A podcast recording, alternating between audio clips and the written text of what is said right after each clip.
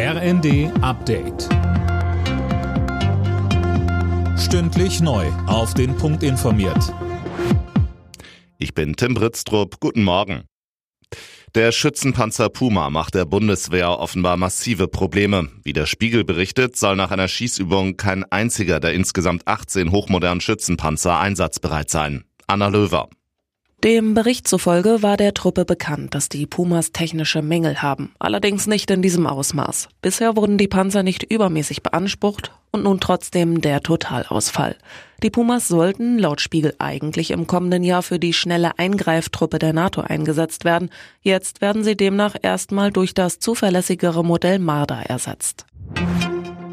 Unternehmen in der EU, die viel CO2 ausstoßen, müssen dafür bald tiefer in die Tasche greifen. Die Mitgliedsländer haben sich auf eine Reform des Emissionshandels verständigt. Unter anderem soll die Zahl der Verschmutzungszertifikate schneller als geplant verringert werden. Die meisten Menschen in Deutschland wollen mit 63 oder früher in Rente gehen. Das zeigt eine aktuelle Umfrage der Bild am Sonntag. Wie viele sagen denn eigentlich, dass sie bis 67 arbeiten wollen, Christiane Hampe? Nur 8 Prozent der Befragten wollen bis 67 oder darüber hinaus arbeiten. 62 Prozent wünschen sich eine möglichst frühe Rente.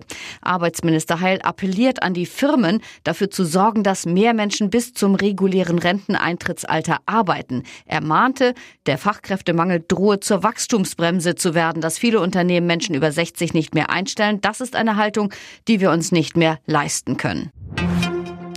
Bei der Fußball-WM in Katar steht heute das Finale an. Argentinien trifft auf Frankreich. Die Franzosen könnten als erstes Team seit 60 Jahren ihren Titel verteidigen.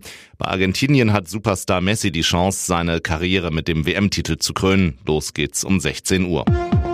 Alle Nachrichten auf rnd.de